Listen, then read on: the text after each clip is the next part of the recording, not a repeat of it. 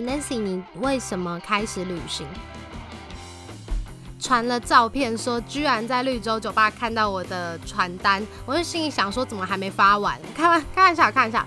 然后其中陆续的，我也跟蛮多我觉得很棒的、很棒的来宾有跟他们一起合作，包括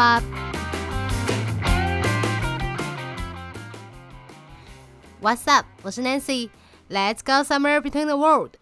欢迎来到《流浪不能》第十集，现在时间是四月二十八号上午十点三十七分。Hello，大家安安，欢迎回到《流浪不难》。上一次跟大家见面已经是二十天前的事。我在发布第九集的时候已经是四月八号，然后今天是四月二十八号。真的是蛮久的时间，《流浪不难》上一应该已经停更了，大概应该是三周，然后今天第四周，然后今天就又回来了，没错，来跟大家聊聊近期发生的一些，嗯，很多的事情，包含近期发生的事情，还有最重要的第十集的特别企划，就是我大概在一两周之前有在我的《流浪不难》，嗯，今天跟。大家说一下账号，就是 B T W O R L D N C Between the World Nancy，然后我会一样会把它放在我这一集的简介上，然后大家可以去追踪，然后看看一些国际的呃小知识，或者是有时候可能会在上面有一些流浪不难的动态。然后呢，就是，嗯，我那个时候就在这个 Instagram 的账号上面，我就问了大家说，哎，就是大家有没有什么想问的问题，或者是对于流浪不难也好，对于旅行这件事情也好，嗯，就是都可以问问看。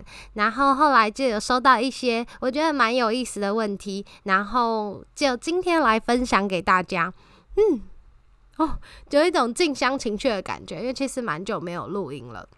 好，总总之呢，今天就会分成，嗯，大概是三个部分。第一个是，呃，我可能最近的一些状态，然后还有流浪不难，从一月十八号从开始到今天四月二十八号中间发生的故事跟事情。再就是最后一个就是要回答，就是 Q A 关于流浪不难的 Q A，然后还有，嗯，关于旅行的一些问题。那我们就开始喽。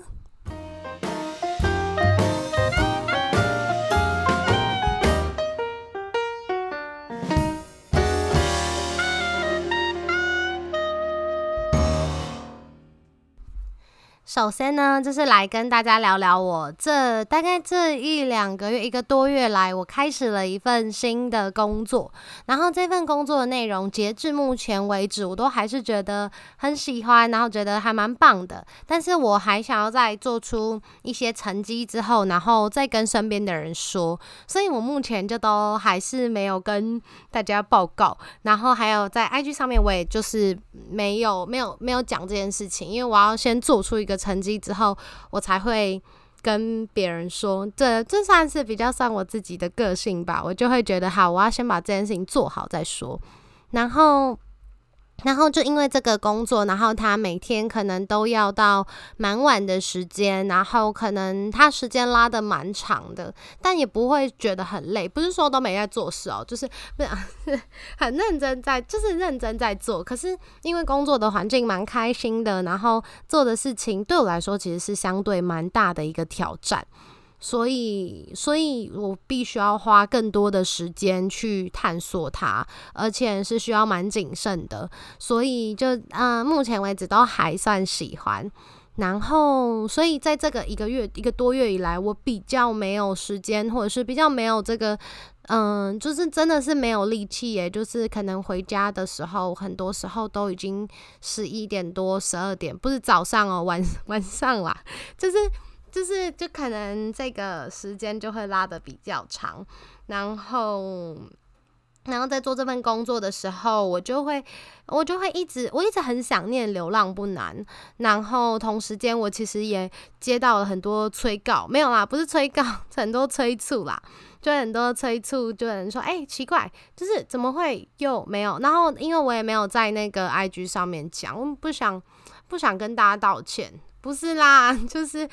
就是想说，然后因为我就是没有在 Instagram 上面，就是说我可能会延迟发布，或者是我可能这一周不会发布，所以就可能会收到一些私讯，就说哎奇怪，这一周又没有。然后到了第三周，然后第三周的时候，那天晚上九点都还在工作，然后那个时候。就身边的朋友，那时候是新认识的朋友，他说：“哎，奇怪，你不是有一个节目每周三晚上九点啊？不就现在？”然后我就说：“我现在在这里，反正，嗯，这这整个工作下来，就会让我比较没有时间，因为是新，也是也是新的工作在摸索，所以比较没有时间更新《流浪不难》。但是呢，没错，我还是会找自己找饭吃，我还是会回来的。”所以好，这就是大概近期的近况。好，然后再来跟大家聊聊，就是《流浪不难》从四月十八号，呃，一月十八号一直到四月二十八号这三个多月中间发生的事情。然后其实，嗯，一开始大家应该有听过，我一开始其实《流浪不难》最初的雏形是在二零一九年的十月，那个时候是很早很早之前了。二零一九年那个十十月的时候，我在捷克。然后后来回来之后，呃，大家知道我中间其实还有一个节目叫《失言俱乐部》。反正后来当时我跟当时的主持人后来在合作上面出了一些状况，所以后来其实结束的时候并不是很愉快。其实我没有什么跟别人提起这件事情，这这件事情它就是嗯就结束了，我就让它轻轻的、淡淡的，就是飞到在这个。飞到在我的生活里面，但后来就是真的是蛮不愉快的吗？不过反正我也没有说太多，反正后来就结束了这件事情，大家就真的不用特别来关心后续，反正这不是重点，重点就是我在后来回来之后，我就决定一月十七号的时候是我从捷克起飞，然后一月十八号到台北。所以话，我那个时候就决定要赶在一月十八号当天，那天是礼拜一上架这个《流浪不能》。然后上架完第一集之后，我那天是在半夜两点多剪的，两点多录完吧，快三点的时候，然后就是大概剪剪剪剪，一直剪剪剪剪，然后就剪到清晨，然后上架。然后《流浪不能》在一月十八号那天晚上开张大吉，然后一直到这中间，其实大家可以感觉得到，嗯。我很意外的是，在《流浪不难》在一开始上架的时候，他其实他得到了还还不错的成绩，他进到了呃他在第一集、第二集的时候他就进到了排名，然后后来认识，也因此认识了蛮多的朋友，甚至在古奈上面居然就是我觉得还蛮惊喜的，就是在古奈上面就居然遇到可能几次是有人说，哎，你是那个《流浪不难》的 Nancy 吗？我就说什么，我就觉得很开心，然后。嗯，也因为流浪不难，后来就衍生了新的东西，包含后来我跟 Good Night 这边也有一些后续的合作。就是大家都知道，我就很喜欢玩 Good Night，然后反正因为某一个机缘之下，就是那个时候 Good Night 就请我去分享一些，就写他那时候是想要写一篇文章吧。然后后来我那个时候就跟他们的呃行销的企划的小团队，我们就聊天，然后聊一聊。后来他们知道我在做 Podcast，就后来待过可能一两周之后，那个。行销的那个我都叫他 Bobo，然后 Bobo 就跟我说，Nancy，就是我们之前就是知道你在录 podcast，然后就最近诶就觉得好像他们 Good Night 也想要做一个 podcast，然后就请我去当第一集录音的来宾，我就觉得超惊喜的，因为我真的很喜欢 Good Night，然后就大家都知道，从十七岁然后就开始就一直用到现，就一直用到现在吧，然后所以其实 Good Night 对我来说是一间。嗯，离我很近，但是我也不知道居然有这么近的公司，就直到进入他们的办公室，然后直到后来去他们配合的那个骚闹的录音室录音，然后没错，我觉得流浪不难，意外的带我到了一个我没想过的境界，包含是我日常就在使用的 App 的公司。然后就是也刚好在第一集的时候，我的朋友就后来变成朋友。呃，那个时候在网络上的时候 s v a t 就经过别人的分享，然后就听到《流浪不难》第一集，然后后来他也帮我转发，然后后来我们才又变成了朋友。这个故事回去听，我们可以听到第四集。然后其中陆续的，我也跟蛮多我觉得很棒的、很棒的来宾有跟他们一起合作，包括 Pussy Protect Nest。然后还有忽悠旅社，然后洪安老师，然后还有嗯，还有 Irene，还有 Perry，很多很多人，我觉得。很棒，然后嗯，流浪不难真的带我到了一个我从来没有想过的地方，包含在 Clubhouse 上面，嗯，分享一些关于做 Podcast 的心得。所以我其实觉得很感谢流浪不难，从一月十八号其实一直陪我到四月二十八号这三个月的中间，虽然我大概有嗯可能三分之一的时间呃不小心搁置了它，但是呢在这个过程中，我很享受，而且很喜欢流浪不难这件事。包含，呃啊，还有我第一次印那个传单，大家应该知道传单长什么样子。我其实印传单是被那个被早安林娘启发的。大家知道早安林，大家听过早安林娘吗？她超酷的。呃嗯，好，这是题外话，岔题一下，就是我去年在同游的时候，我就遇到早安林娘。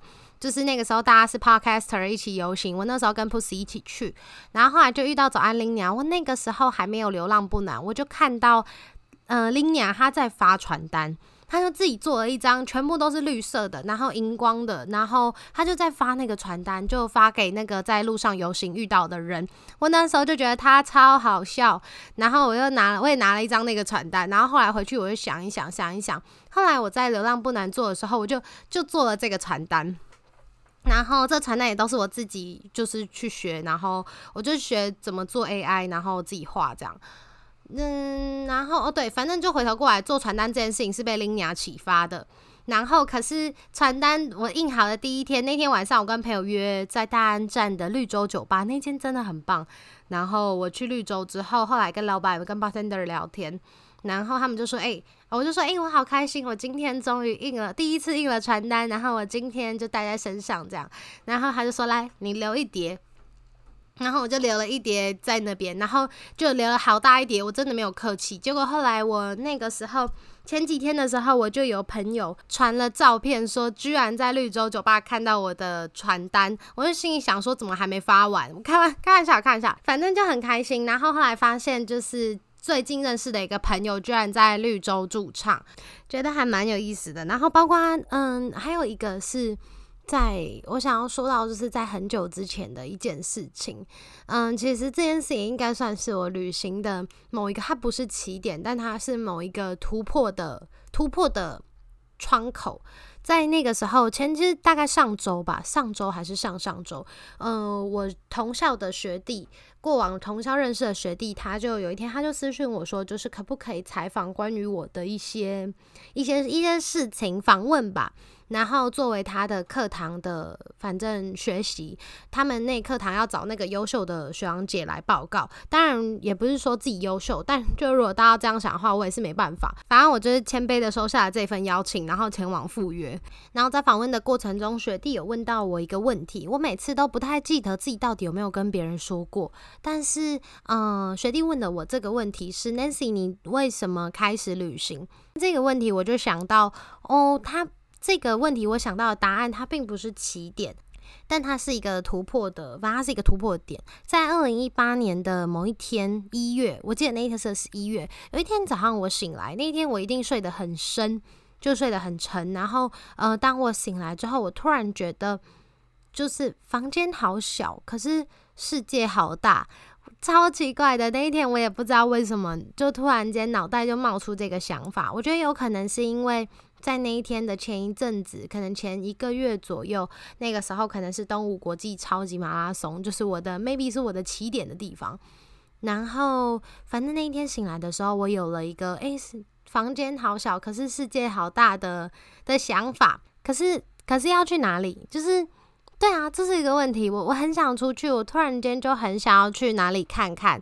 然后，可是那个时候要去哪里呢？其实我不知道，我也没有什么概念，我就只是有一个好，我好想要出去看看的想法。后来想了一想，想了一想，我就在想欧洲呢，因为我在那边遇到的，我在东吴国际超马遇到的那个安德鲁，他是波兰人。后来我想了一想之后，我就问了我当时身边一个很好的朋友，我就问他说：“哎，你要不要跟我一起去欧洲？”他说：“好啊。”什么好啊？反正就是，反正就那时候我就想说，我也没有想到对方会这么干脆的答应。反正后来就是这件事情，嗯，他其实在我的很起点的地方，后来我们两个就一起准备，然后就准备准备，然后到三月多的时候，我在我那个时候。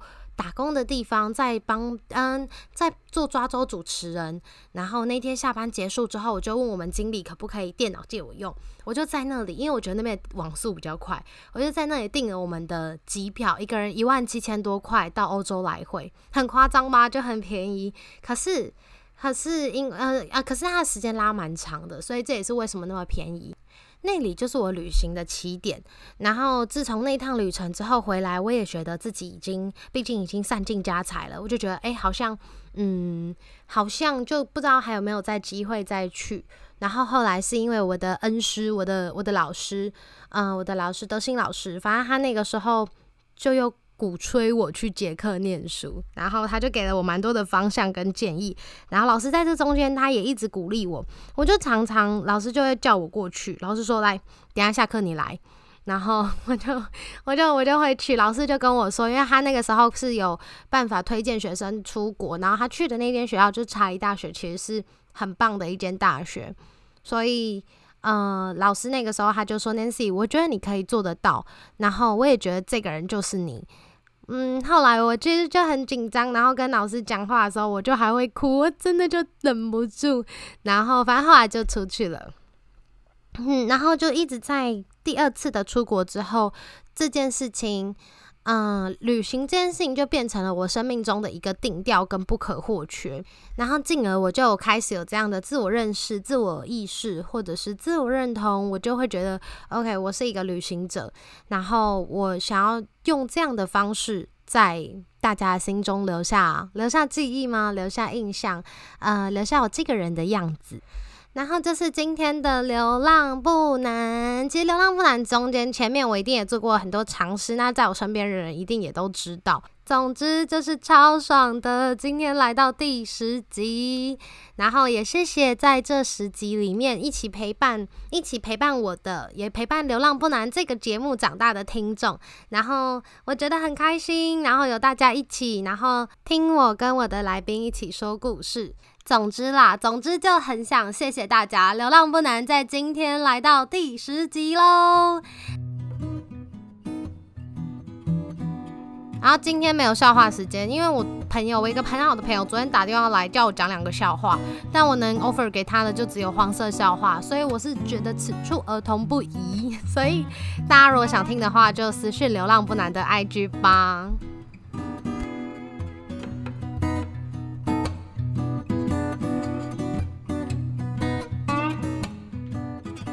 好的，再来切入本日的第三部分，就是一些关于流浪不难的问题。好，关于流浪不难的问题，我有把它整理出来，前前后后有三十几个问题。然后这三十几个问题，我大概把它归纳一下，有些是有些是很类似的。然后没错，然后就稍微来回答一下。首首先第一个是。金钱，大家应该蛮好奇，金钱会不会花费很多？对，就是会花费很多的费用嘛。老实说，我得要跟大家说一件事情，我一直觉得我会算，但其实一直到最后我都没有算，就我没有算我自己到底总共所有的，嗯，去捷克，嗯，应该说是大家问的那个费用，应该是我在之前去捷克交换一整趟一百八十三天的。费用大概是多少钱？我其实没有认真的算过，但嗯，大概是我我自己啦。我每一次的公版回答，因为我大概印象算起来，大概就这个数目，大概是十几万，可能二十万出头。但其中包含了我在捷克的生活费，然后学费，然后还有还有我去旅行的费用，就前前后后。加起来大概可能应应该是十几万，在捷克那边生活还蛮便宜的。然后我自己哦，最重要是我自己本身是一个蛮省的人，所以其实前前后后大概花十几二十万，所以算是还算是算是相对之下啦，相较之下比较低一点的。比较低一点的花费。然后还有另外一个问题是问我钱怎么花，就是去交换的时候钱怎么花。我其实是一个还蛮花在呃刀口跟浪漫上的人，废话，但是。就是多余的一些东西，多余的我倒不太会买，因为在旅行的时候，其实你也真的不能带太多东西。第一是除了因为自己的经费能力有限，再来是因为你在旅行的时候，如果带太多东西的话，其实对于活动，对于呃在移动中，其实是相对的会有一些麻烦跟困难的。但是你要问我会不会买纪念品吗？真真的就是买包，因为我对。我对于我对于纪念这个东西，我对物物的东西其实不会需要到很享受，但是我会觉得要有，然后尤其是有纪念意义的东西，我都还蛮重视的。然后还有一个问题是在交换的时候，每天必做的事情是什么？每天必做的事情是，其实好像没有说什么必做的事情，诶，就跟在台湾一样吧，就是都是吃饭啊，废话，就都吃饭。然后我那天那时候最常吃的东西就是超市的意大利面，在 Tesco 那边，它会有一个那个意大，反正就是他们超市都会卖意大利面条，然后一包大概，嗯，折起来下来一包是约十七八块台币。呃，可能再哎再多一点，十七十七八块克朗，然后折合成台币大概是一点七乘以十三，一点一点七乘以一点三啦。哎呦，十七乘以一点三啦，十七乘以一点三大概可能二十几块。然后那一包意大利直条面，我可以大概哦，先等下，意大利纸条面。然后蛋，然后香菇，有时候会加番茄。我大概吃的东西就差不多就长这样。然后是没有酱的，因为我其实吃蛮清淡的，反正有酱我不一定会习惯。然后再加上酱的话，它其实酱一罐酱的费用就可以多过这些食材加起来。然后我。算一下，一包面大概二十几块台币，那边的蛋一颗大概可能四块钱的成本，然后再加上蘑菇，他们那边的蘑菇超级便宜的，有时候一盒可能五六十块台币，差不多五六十块台币，然后。嗯，番茄有时候也是，番茄也是没几块钱。然后我记得我那个时候我还有打在我的 Instagram 上面，然后我这样除一除，除一除，我那个时候一餐有时候只要二十一块台币。然后我其实是可以三餐都吃同样的东西的，等于我一天可能花六十几块、七十块，好了不起，可能七十多块在一天三餐的饭钱上面。如果但当然那是偶尔啦，不能不会说是天天，但偶尔我在那边的时候。会吃这样的东西啊啊，看个人喜欢啦，我是吃的蛮开心的。然后还有我的室友是俄罗斯人，然后俄罗斯人跟加拿大人，其中他们就有两三组，反正他们很会煮饭，然后我们就有互相交流。有时候我也会去买那个米粉，就是在那边的亚超会卖米粉米粉。然后我就会去雅超买米粉，然后有一次也要炒米粉给我的就是室友吃，然后他们就会做一些他们自己的什么西伯利亚派啊，或者是嗯，或者是加拿大的，我记得那个时候有吃一个什么，反正就他们烤的。他们烤的烤的肉，然后烤的烤的肉，烤的马铃薯等等，大家都会交换着吃。所以其实，在那边的伙食费自己煮的话，真的我觉得跟台湾差不多便宜，可以甚至是更便宜。然后再来每天，所以每天必做的事情，好，每天必做的事情就是吃饭，没有别的，没有别的回答。然后还有，嗯，学校生活怎么过？在那边的学校生活其实蛮意外的，就是哦，就是已经回来一阵子，可能一年多，大家还是会蛮好奇，就在那边的学校生活是怎么过的。在那边学校生活是，嗯，他那边的话。那一间学校刚好那一间茶大，我念的是查理大学。茶大它不是一个 camp，然后它不是一个学校的基地，然后有很多学校，它的学院是坐落在整个城市的，也就是说城市级校园。但是它其实城市很大，所以它校园是很分散开的。大部分我们是在哪个学院，就会在哪一个校区上课。我们有好几个校区。然后，所以每一个校区有可能是一栋楼，或者是有的时候可能是一个小小的、小小的几栋楼这样子。然后每天学校的生活就是去那边上课，然后上完课之后，有时候可能跟朋友一起去喝咖啡，或者是跟朋友一起去爬山。然后其实我上的课大概三四门左右，三四门，然后没有到没有到很多。然后压力也没有到很大，所以大部分的时间，呃，再回来之后，我会去规划一些小的、短的旅行。然后还有这个，有人问这个，那讲到旅行，就再带到行程的规划与方便度。方便度，我觉得这就很真的是很看熟能生巧，因为，嗯，因为那个时候在规划的时候，真的是你当你开窍了之后，你就会知道，OK，怎么做，我应该要怎么过去最便宜，那可能会花一点时间，那你有没有这个时间去排那个价？然后你大概会知道。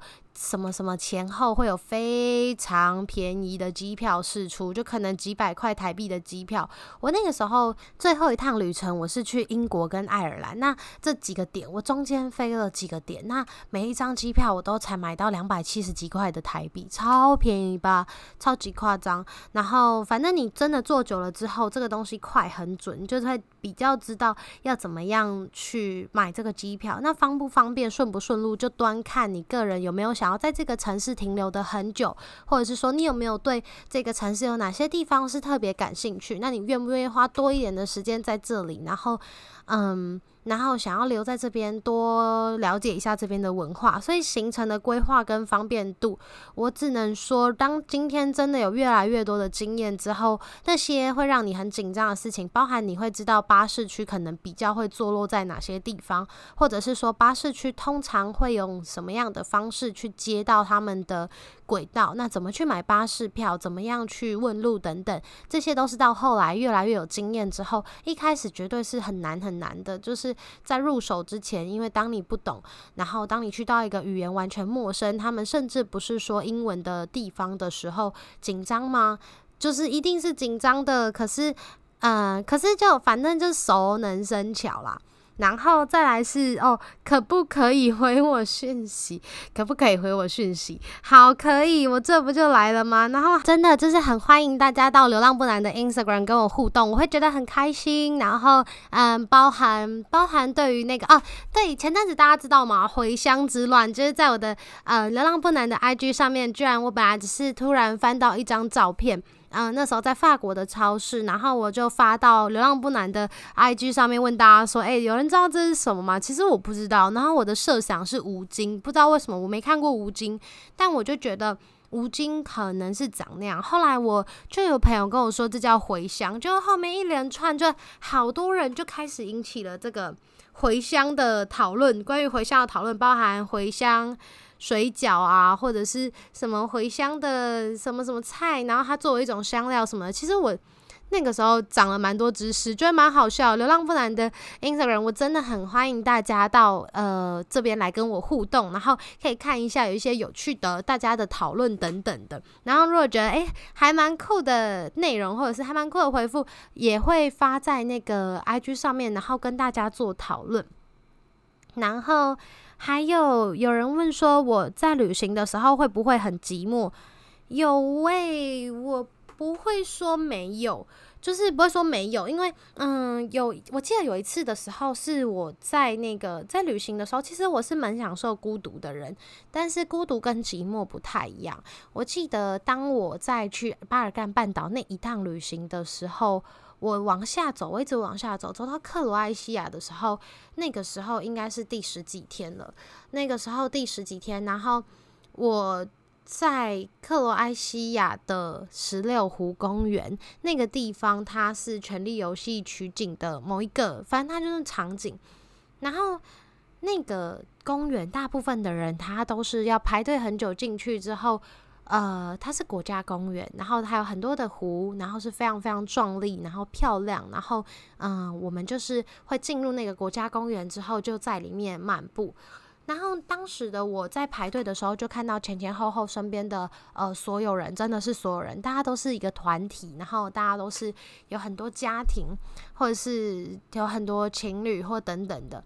但在当下我所见的。是只有我一个人，就只有我，只有我是一个人。然后我背着一个很大的背包，然后准备进入国家公园。然后在那个时候，我进入国家公园之后就开始走嘛，然后开始看，然后开始拍照。拍照的部分我比较少，但就是在走的过程中，越走越走，那走的过程很长，然后走过程要走几个小时。后来我就走到一个，已经走到大概可能剩下四分之，应该剩下五分之二吧。剩下最后五分之二的时候，我突然就停在某一个某一个，嗯，我怎么形容呢？某一个小小的高处，小小的坡处，小小坡，它已经走到一个小上坡了。然后我就突然间，我就看着那个从上面往下看那一整片很大的湖，我突然就觉得湖好漂亮。可是，可是为什么我只有？就突然间就会问说，为什么我只有一个人？这种感觉大家有没有觉得跟前面那个很像？就觉得哎，房间好小，世界好大。就是没来由，有时候会出现这些问题，我就会觉得这个湖好大，好漂亮。但是为什么没有和我一起分享的人？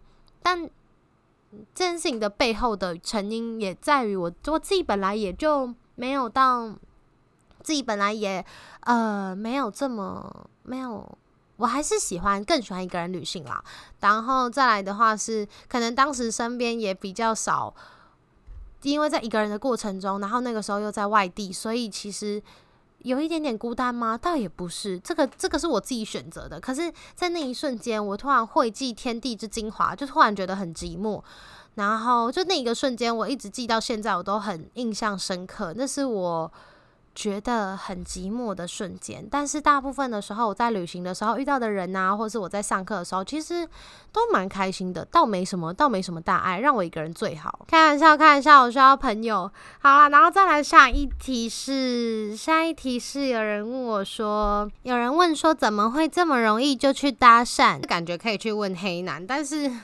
但是要我的话，我觉得哦，他这边特别指的是外国人。那当然对他们来说，我才是外国人。但嗯，这边要表达应该是，就是这边要表达就是我怎么去跟不同文化的人接触。其实这就蛮自然。我觉得这应该也跟个性有关系。当然，这也是我透过一直一直练习来的。但说容易吗？其实没有这么困难啦。但是也。